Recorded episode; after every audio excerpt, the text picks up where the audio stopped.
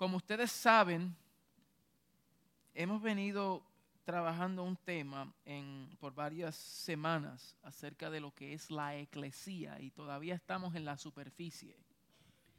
Eh, a veces, pues cuando escuchamos el mismo tema, pues decimos, bueno, vamos a hablar un poquito de otras cosas. Pero nosotros eh, enseñamos por series, porque cuando uno trabaja un tema y profundiza en eso, uno puede ser capacitado a profundidad en esa verdad para nosotros poder ser efectivo con lo que el Señor nos ha entregado a nosotros. Entonces, la razón por la cual nosotros estamos hablando acerca de lo que es la iglesia del Señor, la eclesía del Señor, lo que el Señor se estaba refiriendo en Mateo 16 cuando él dijo, yo edificaré mi iglesia, a medida que nosotros vamos comprendiendo la magnitud y la profundidad de esa verdad, nosotros podremos ser más efectivos con nuestra tarea. Porque al fin y al cabo, nosotros somos la iglesia. Entonces, a medida que conozcamos qué es la iglesia, quién es la iglesia, cómo opera la iglesia, a qué se le entregó a la iglesia, dónde está posicionada la iglesia. A medida que conozcamos eso y sea natural para nosotros, nosotros, como la iglesia, podemos disfrutar de toda la herencia que el Señor nos ha entregado. Pero si desconocemos por causa de ignorancia, porque no conocemos, entonces pereceremos por falta de conocimiento. Es por falta de conocimiento que uno perece. Eso fue lo que el Señor dijo. Mi pueblo perece por falta de conocimiento. So, nuestra tarea es de conocer, conocer la verdad, porque la verdad que se conoce nos hace libre. Y a medida que conocemos estas cosas, porque nuestros ojos son alumbrados, entonces podemos comprender cuál es nuestra asignación y misión de vida. Entonces nos alineamos al propósito de Dios. Nosotros no debemos de ser gobernados por problemas. La mayoría de los cristianos hoy son gobernados por los problemas. El problema le gobierna el problema dicta la próxima movida que ellos van a hacer. Si tengo muchos problemas, ay, no puedo porque es que tengo mil problemas. Pero cuando nosotros somos gobernados por propósito, soy gobernado, diga, soy gobernado por un propósito. Y ese propósito es el propósito eterno del Padre no es que cada uno de nosotros tengamos diferentes propósitos. No, todos hemos sido llamados, escogidos, elegidos por un solo propósito. Lo que Dios tiene, y esto lo aprendí de nuestro apóstol Basilio, lo que nosotros tenemos son, lo que Dios tiene con cada uno de nosotros son diferentes planes.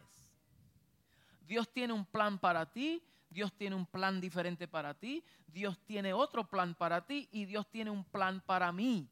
El plan de Dios es diverso. Pero Dios tiene un solo propósito.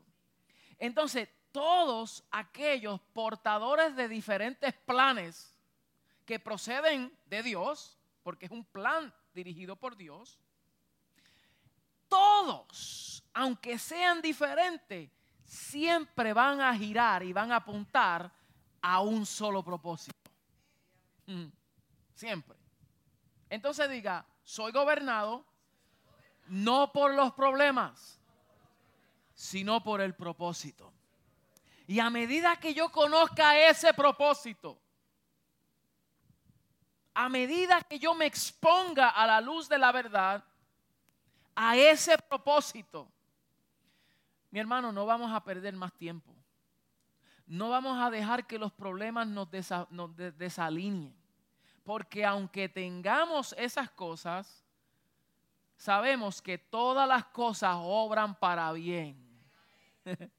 Aquellos que conforme a su propósito han sido llamados. Los que aman a Dios, todas las cosas obran para bien. Pero ¿qué dice? Aquellos que conforme a su propósito son llamados.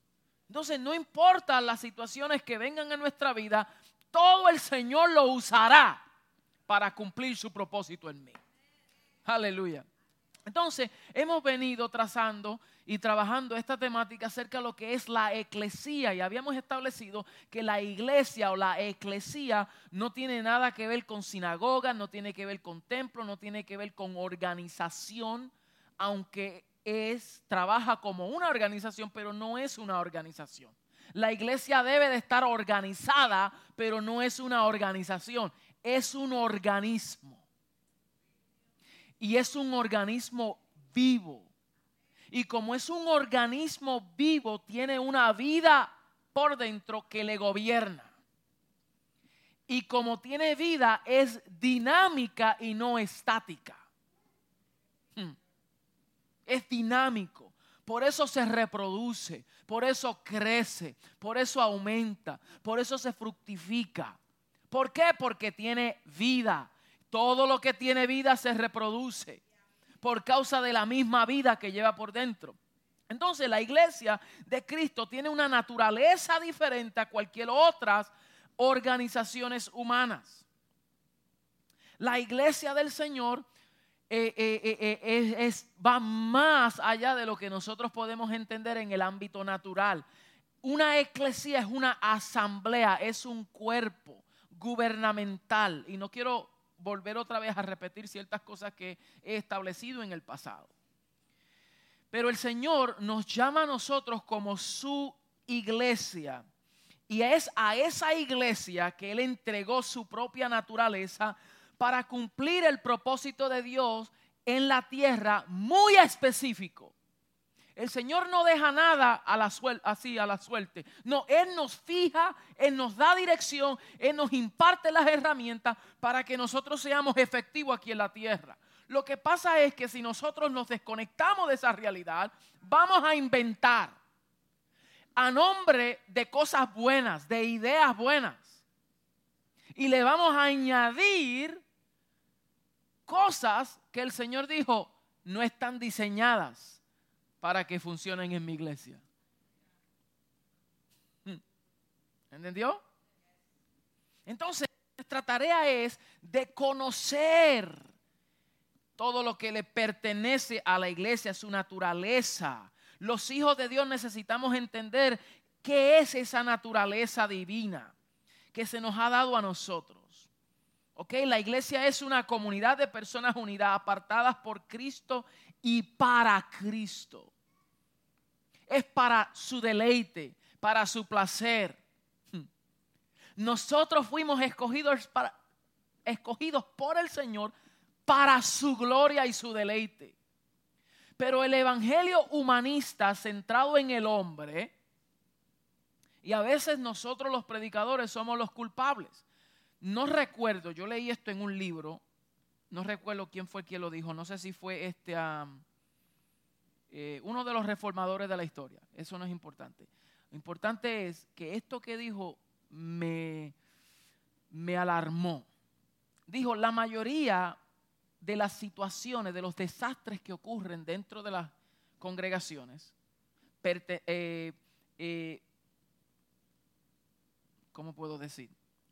Lo que está ocurriendo con la iglesia del Señor, el desastre, se debe a no por los oponentes, sino por los exponentes.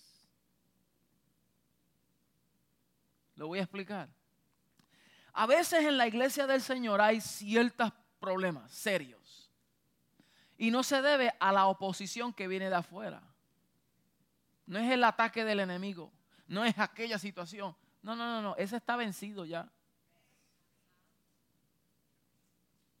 Pero los desastres vienen de sus propios exponentes, de los que exponen la palabra. Porque si no va alineado a la verdad, entonces se crean paradigmas, se crean mentalidades, que muchas veces nos damos cuenta y decimos, pero ¿qué era lo que estábamos haciendo? ¿Por qué decíamos eso? Porque fue lo que aprendimos. Entonces nuestra tarea es de conocer a precisión lo que el Señor ha declarado en su palabra. Entonces nosotros como iglesia fuimos escogidos para su deleite. El Evangelio humanista se centra en el hombre, en la necesidad del hombre, en cómo Dios puede solucionarle los problemas al hombre, cómo Dios puede hacer atenderle al hombre. Y aunque eso es verdad en cierto sentido, pero si nos desconectamos del verdadero propósito de Dios y cuando vemos que el Señor no ha resuelto mi problema en el tiempo que yo espero, nos desilusionamos. Porque pensamos que Dios es un genio, que nosotros hacemos así, y Él sale, cuéntame, tienes tres deseos.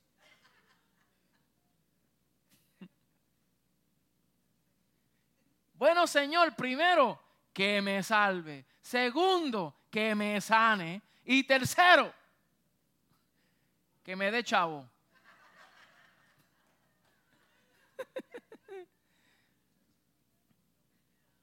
Entonces estamos esperando como si fuera Dios quien viene a ver, a ver, ¿qué es lo que tú necesitas? Yo te voy a hacer. Y no entendemos que la salvación no se centra en nosotros mismos.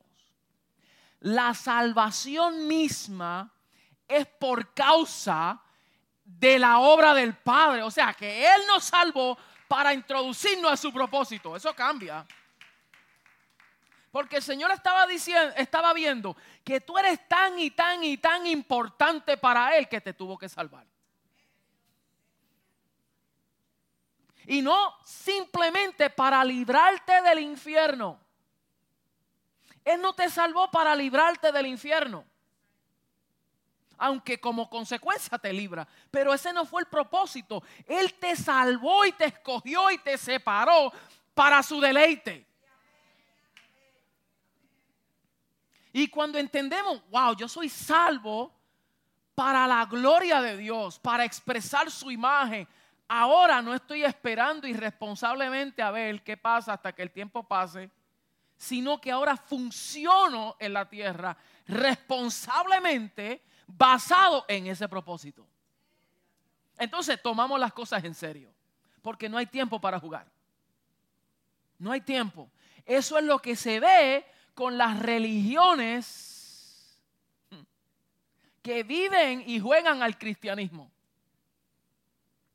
Y tú ves sus vidas y en nada tiene de Cristo, pero se llaman ser cristianos. Porque hemos convertido el cristianismo en una religión más. Y tú y yo no es que seamos cristianos, es que estamos en Cristo, muy diferente. Estamos en Cristo. No simplemente que somos cristianos. Sí, claro, lo somos. Pero no simplemente que soy cristiano. Es que estoy en Cristo. Es diferente. La mentalidad cambia. La responsabilidad es mayor. Entonces la iglesia necesita entender esto. Que es el cuerpo visible de Cristo. Somos representantes de Él aquí en la tierra. Y si somos un embajador, somos representantes. Imagínate. Imagínate que en nuestra nación el embajador de Estados Unidos que vaya a otro país y tú lo ves ahí. El embajador, llegó aquí el embajador y todo despeinado, desalineado, ¿eh? sucio. Dice, ese es el representante de Estados Unidos. Ese es el representante. Mire, el embajador como representante de Estados Unidos llega a un país y él como embajador, quien llegó a ese país fue Estados Unidos. No sé si usted me está entendiendo. Porque él es representante del país quien lo envía. Entonces, en ese país está Estados Unidos porque está el embajador. Y él tiene que representar el gobierno que lo envía. Y si nosotros somos hijos de Dios, somos la eclesía, somos la representación visible de Dios aquí en la tierra, somos el cuerpo de Cristo, ¿cómo vamos a estar ahí? Pues ahí como Dios quiere, con mil problemas, cabizbajo, de necesidad. Tengo necesidades, tengo muchos achaques. Despierta ya y cambia esa mente. Cambia esa mentalidad. Tú eres un embajador del reino, no gobernado por problemas, gobernado por propósito. Y si eres representación de Cristo aquí en la tierra, Él se compromete en proveer lo necesario para que seas una representación efectiva.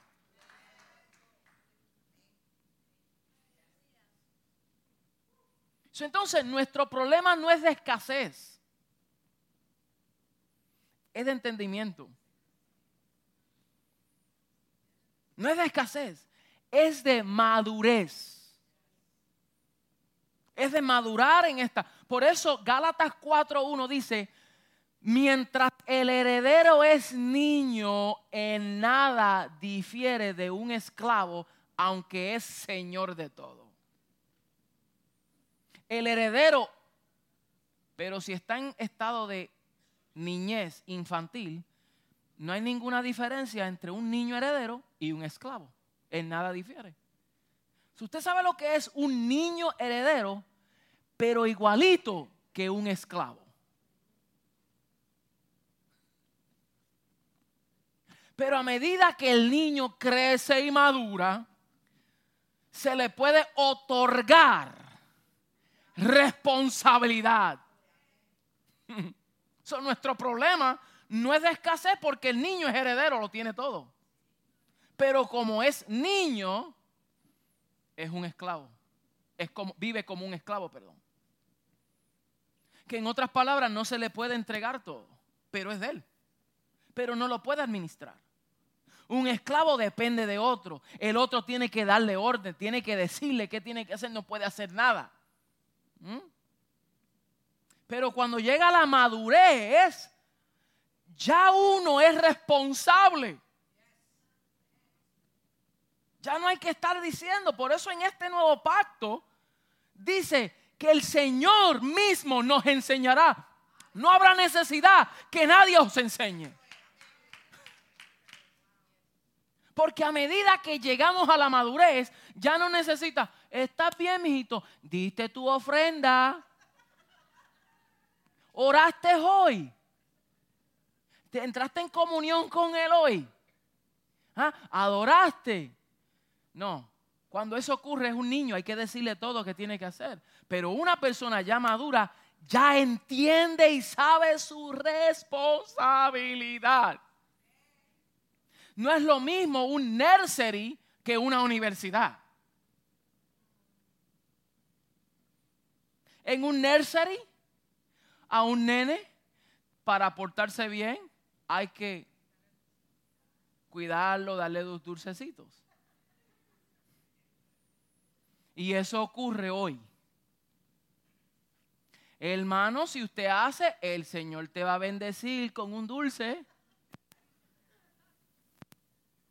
Si te portas bien, el Señor te va a bendecir. Y uno, ¡ay, qué rico! La bendición de Dios. Se comió. La semana que viene hay que decirle lo mismo. Pórtate bien para que el Señor te bendiga. Pero ya cuando tú llegas a la universidad, número uno, uno mismo paga. Y uno dice, yo quiero conocimiento. ¿O para qué tú vas a la universidad? ¿A jugar? ¿Para qué uno va a la universidad? ¿A jugar? ¿Para qué? Para aprender. Temas profundos. Aprender. El maestro no está ahí, quiere chocolate. A la asignación, a él no le importa. Créemelo, yo estoy en la universidad ahora mismo y a nadie le importa lo que. Ellos le interesan, tú hiciste la asignación, aparece ahí el día que aparece. Si no, te da una calificación. Tú estás pagando. Eso no hay tiempo para estar No hay nada de eso, no hay tiempo para eso. Uno entiende que los que han llegado a la madurez tienen una responsabilidad. Entonces, la atención se le deja para los niños, para los, los, nuevos, los bebés.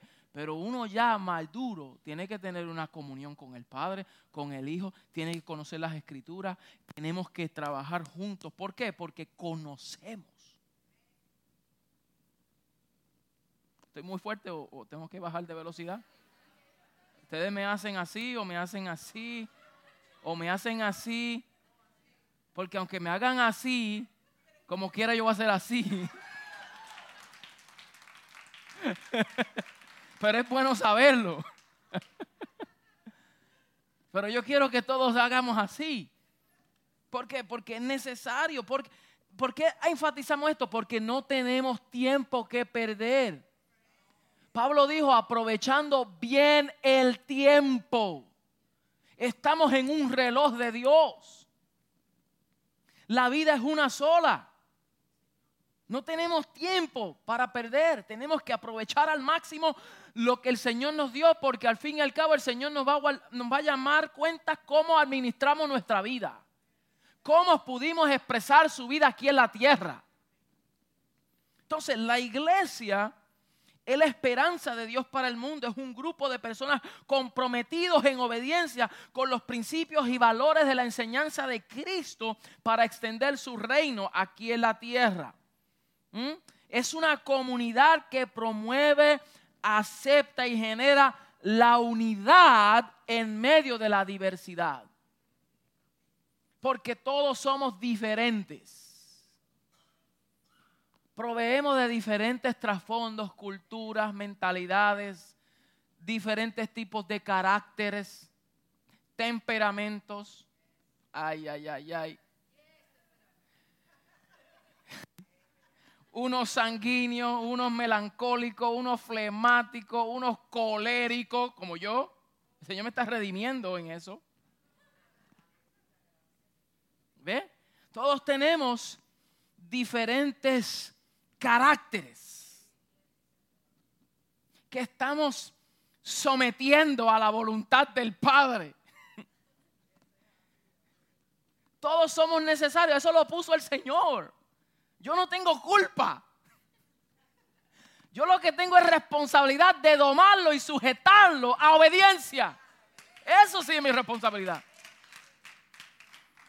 El sanguíneo que es bien alegre en la fiesta, eso lo puso el Señor. Si no, las fiestas serían aburridas y los sanguíneos.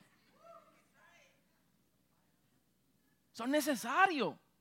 Pero entonces los sujetan y se dejan gobernar por el fruto del Espíritu. Entonces sabe cuándo y cuándo no. ¿Cuándo? Entonces hay una diversidad en el cuerpo de Cristo que así como el cuerpo es uno, pero tiene diferentes miembros, pero todos se ayudan mutuamente.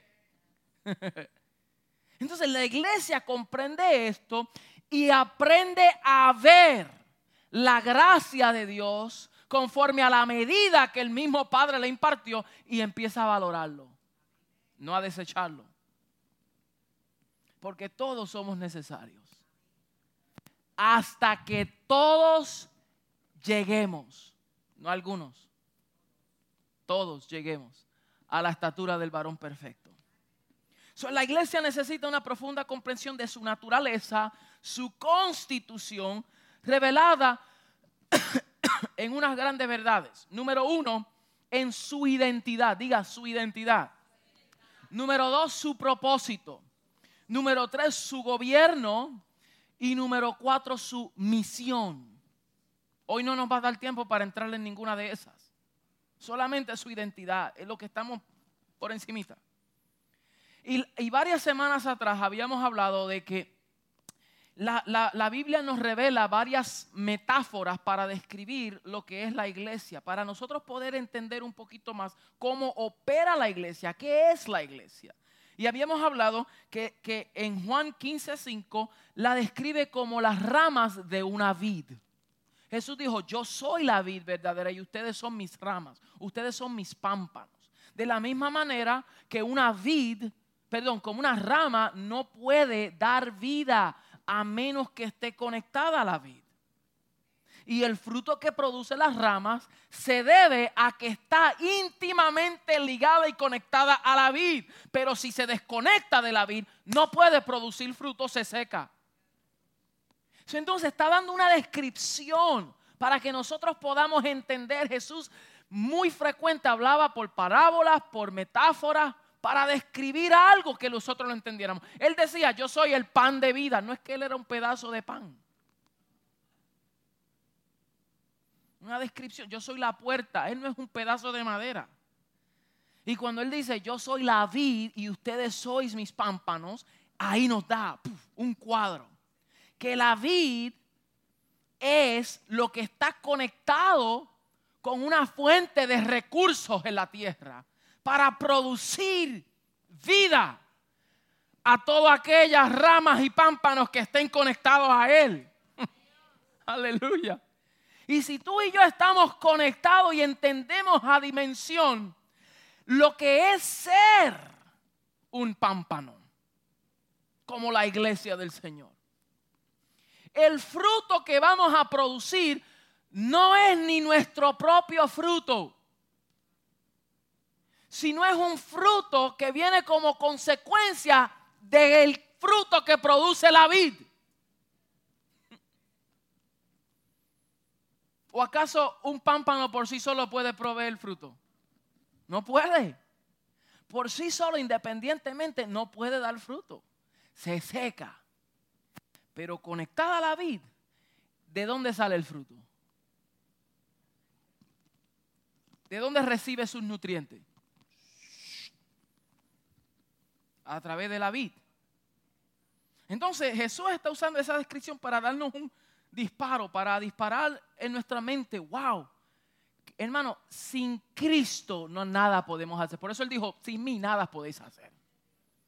El lugar más seguro donde tú puedes estar es en Cristo. Punto. ¿Cuántos están en Cristo? ¿Cuántos? ¿Cuántos están? Usted tiene que tener certeza y seguridad que usted está en Cristo. Y si no está en Cristo, asegúrate que hoy estés en Cristo. Tiene que hacerlo con certeza, no decir, bueno, yo creo, me gusta, me gustan las cosas de Cristo. No es lo mismo conocer de Cristo que conocer a Cristo. Yo conozco de Donald Trump. Sé quién es, qué edad tiene, cuántos hijos tiene y posiblemente hasta cuántos millones tiene. Billones, billonario, empresa. Conozco acerca de él, pero no lo conozco. Y no es suficiente conocer acerca de Jesús si no le conocemos a Él íntimamente.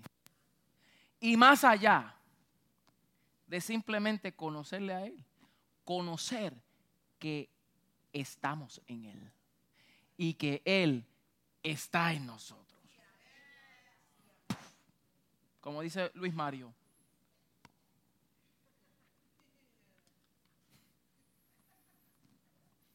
Entonces también otra metáfora es que se compara la iglesia como un campo de cultivo. Somos labranza de Dios. Es un territorio, un terreno, un campo donde se depositan semillas y ese produce un cultivo. Produce fruto. Pero si ese, esa labranza, ese terreno no es fértil, no puede producir no puede producir. Entonces nosotros somos como el campo, como el cultivo, donde no cualquier semilla es depositada. Porque una cosa es que cualquier semilla sea depositada en el campo. No, la, semilla que se depositó en este campo llamado la iglesia es la semilla incorruptible que es Cristo mismo. Él es la semilla incorruptible. Una semilla que no se corrompe. Otras semillas se pueden corromper, pero esta semilla es incorruptible. Es una semilla que produce, que tiene su fruto garantizado. Aleluya.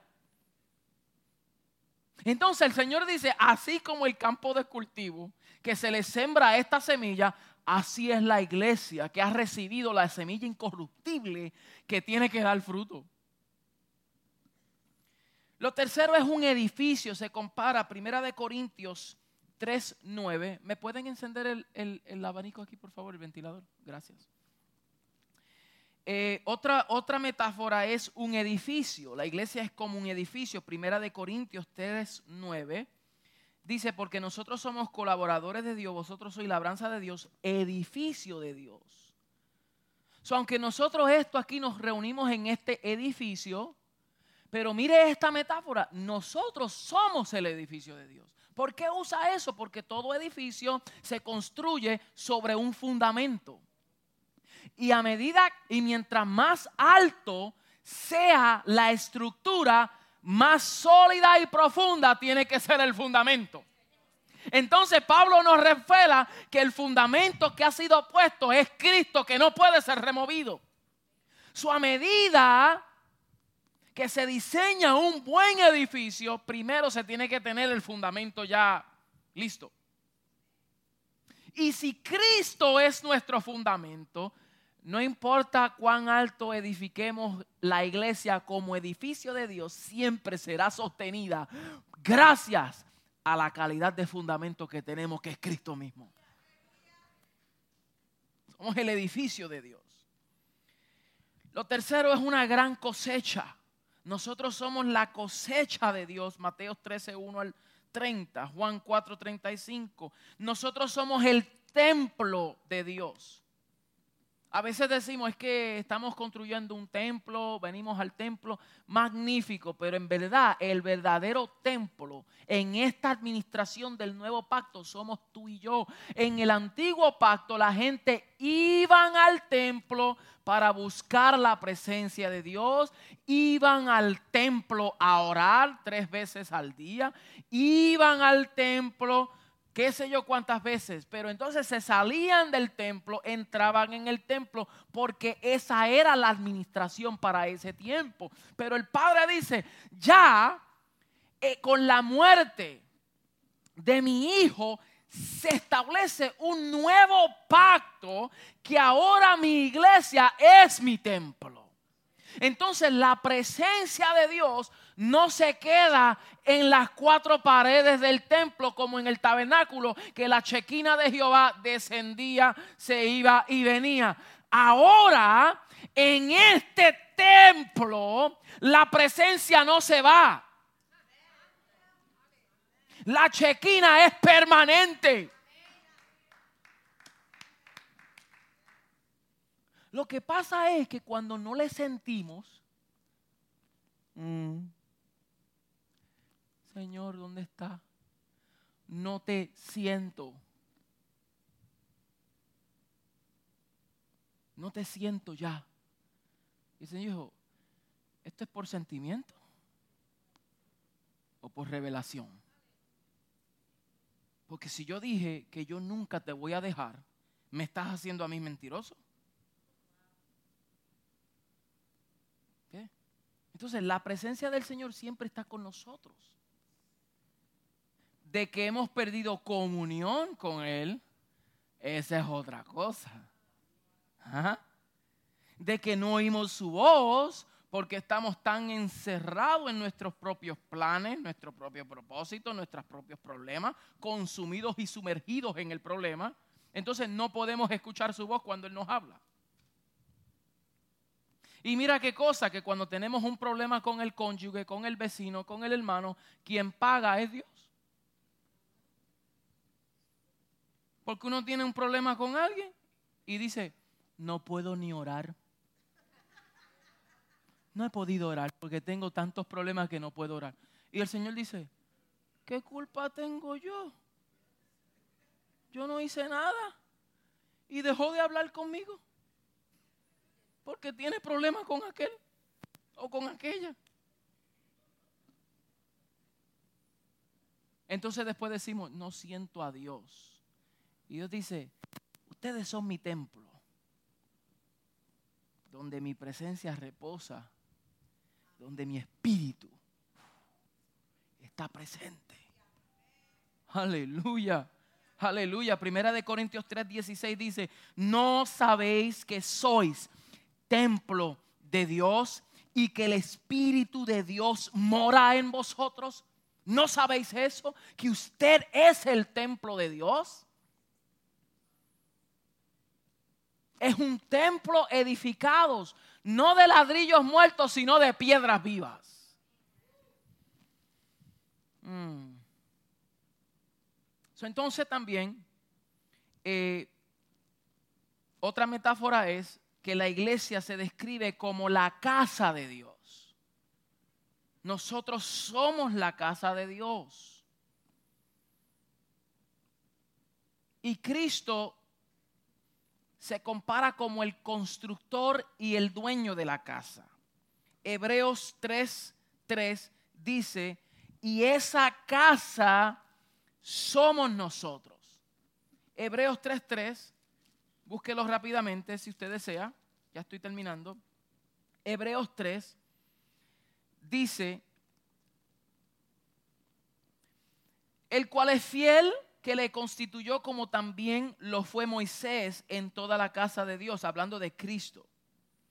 Porque de tanto mayor gloria que Moisés es estimado digno este, hablando de Cristo, cuanto tiene mayor honra que la casa al que la hizo. Porque toda casa es hecha por alguno, pero el que hizo todas las cosas es Dios. Y Moisés a la verdad fue fiel en toda la casa de Dios como siervo. Moisés fue fiel en la casa de Dios, en toda la casa de Dios, como siervo, para testimonio de lo que se iba a decir.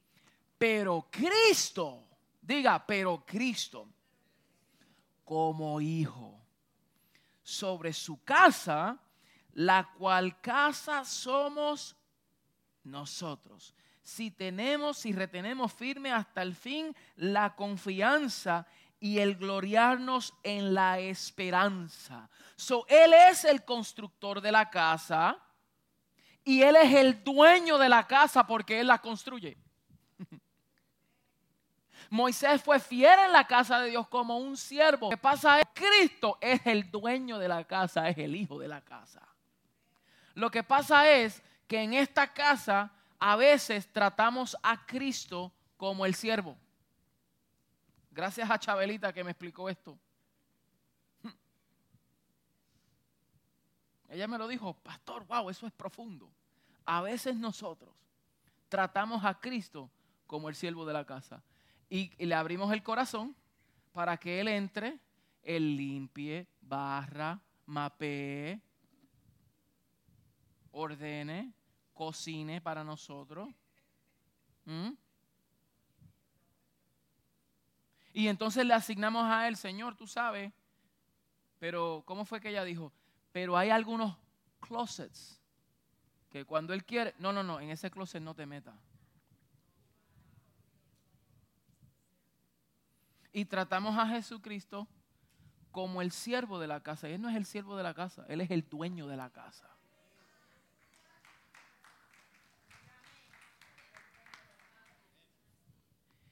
No podemos asignarle responsabilidad a Él que nos corresponde a nosotros corregir. Hay problemas de carácter que tenemos. Señor, quítame esto. Él dice, no, aprende. Aprende. Señor, es que yo tengo una boqueta, pues cállate la boca.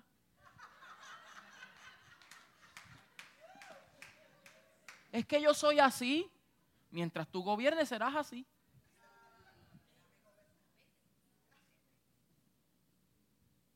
Esas son actitudes de la carne, del yo. Pero a medida que vamos muriendo a nosotros mismos y dejamos que Él gobierne, Él es quien dicta y Él es el dueño de la casa. Por eso yo no puedo hacer lo que a mí me dé la gana, porque yo no soy dueño de esta casa.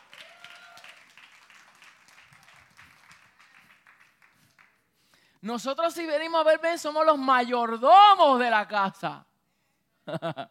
que es diferente, pero Él es el dueño.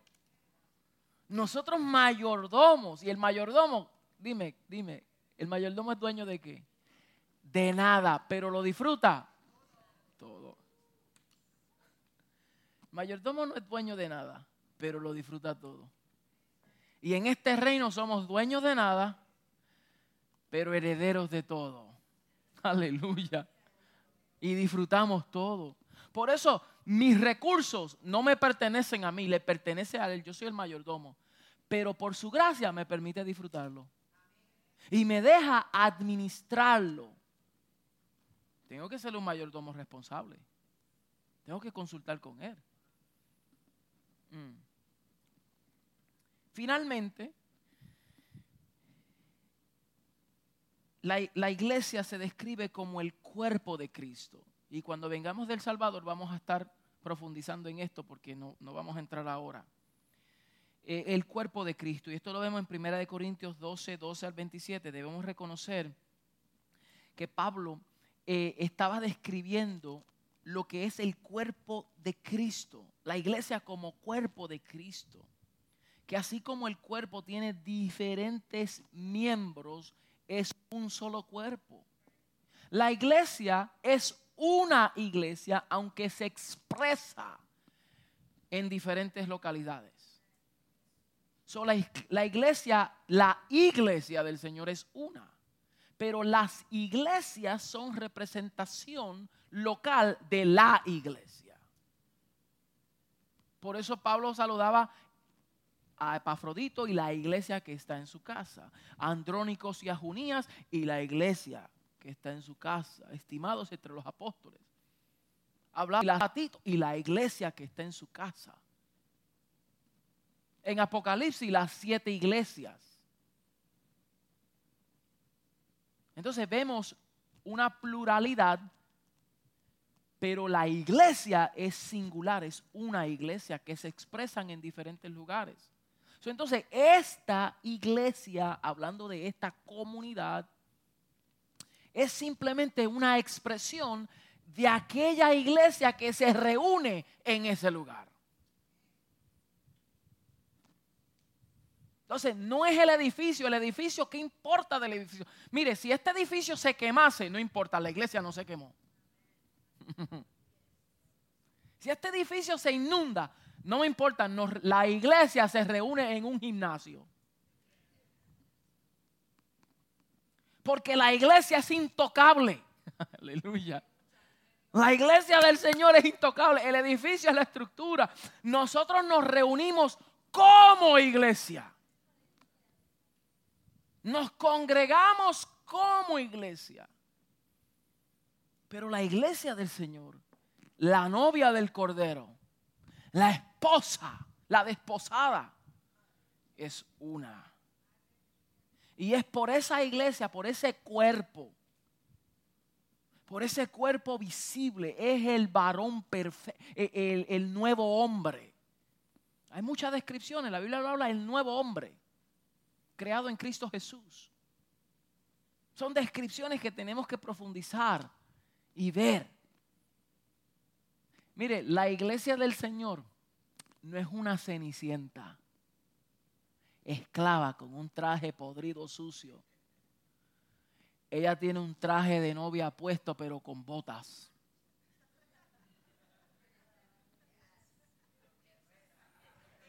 Militante combativa.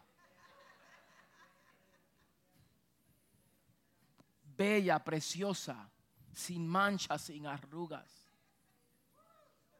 Mm. Pura. Virgen. La verdadera iglesia del Señor es virgen. Es pura. Usted decide cuál iglesia quiere ser parte.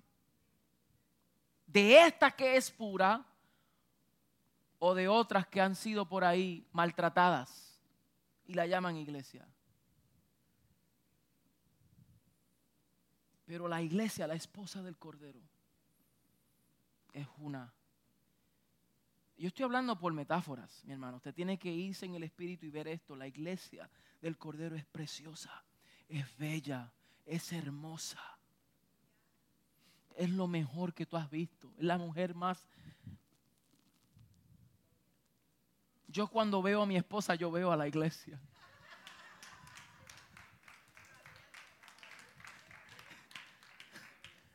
Yo veo a mi esposa y digo, la iglesia es un cuadro de la iglesia. Usted tiene que ver la suya así. ¿Ah? Víctor ve a su esposa como la iglesia. ¿Ah? Adriel tiene que ver la suya como la iglesia. Más te vale, papá, porque esa iglesia es... Entienda, mi amado. Entonces, cuando a medida que nosotros vamos viendo ese cuadro perfecto, nos vamos tratando así. Porque yo te veo como la iglesia. Y por eso tengo que ver la belleza, el resplandor. Tengo que honrarlo, respetarlo. Porque esta es la iglesia del Señor. Forma parte de la iglesia del Señor. Esto es lo natural el hombre natural no percibe lo espiritual, no lo puede discernir. Esto es un asunto del espíritu. Pero a medida que entendemos la iglesia y nosotros somos parte, tenemos que andar, comportarnos a la altura de esa iglesia. Tenemos una responsabilidad. No podemos vivir gobernados por nuestros propios deseos, nuestro propio placer, nuestras propias cosas, nuestro propio deleite, todo propio. En Cristo tú estás muerto. No se puede dejar llevar por las críticas de nadie. Que la gente te critique. ¿Qué importa? Tú estás muerto.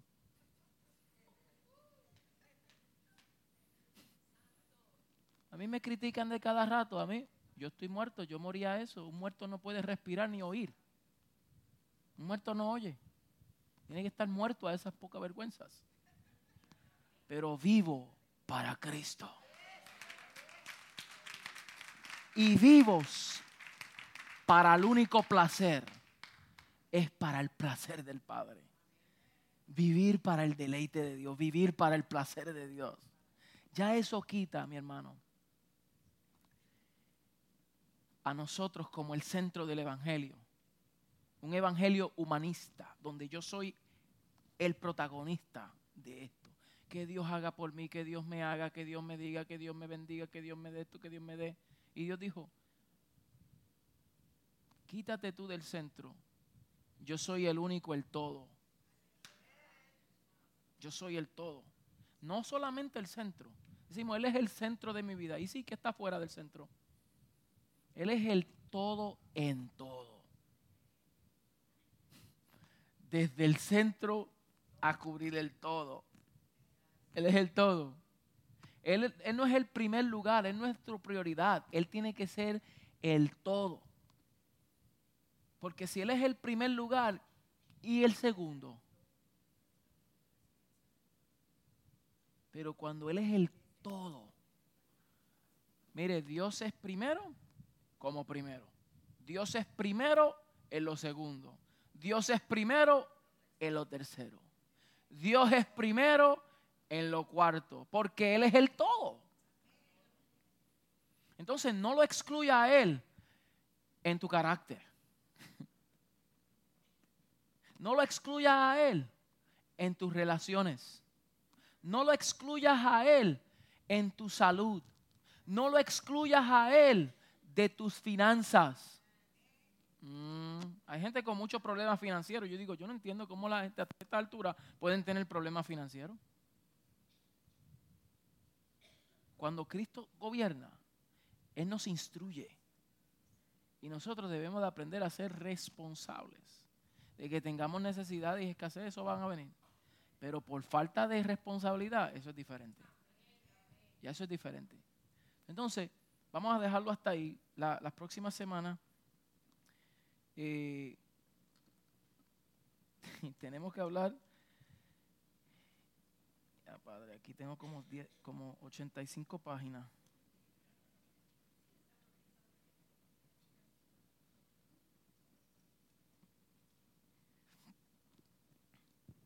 Vamos a hablar la iglesia como cuerpo espiritual, vamos a hablar eh, la iglesia como un cuerpo funcional, la iglesia como cuerpo relacional, la iglesia como un cuerpo que se reproduce, la iglesia como un cuerpo misional, que tiene una misión de propósito. Y no estoy hablando de misiones como nosotros a veces minimizamos las misiones. El pastor ahora se va de una misión. Estamos yendo más allá que eso. Lo que es la misión de Dios. Lo que verdaderamente Dios tiene para la iglesia. ¿Cuál es nuestra responsabilidad misional como iglesia? La semana que viene nos va a ministrar Juan Carlos, un hombre poderoso de reino, que usted no se puede quedar, porque ese sí que viene a sacudir aquí. Mire mi hermano, yo estoy bien orgulloso con la gente de esta casa y agradezco a los hombres y mujeres que pasan por aquí para edificar, que traza bien la palabra de verdad. Nosotros todos tenemos una responsabilidad de caminar a esa altura y ser adiestrado. Por eso nunca subestimes el poder de la enseñanza. La mañana dije, la predicación viene a romper como una bola de demolición. ¡Pum! Demolition ball.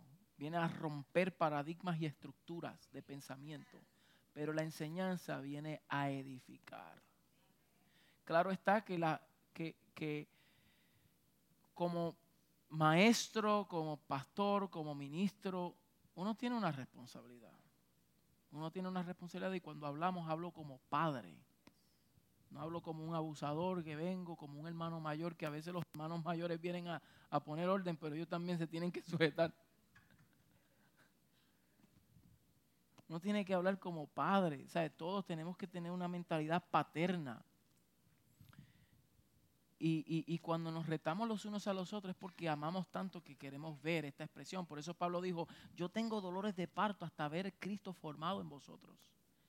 Y a eso es lo que nosotros vamos, hacia esa dirección. Así que estamos en un tiempo glorioso. No sé cuántos se pueden poner de pie.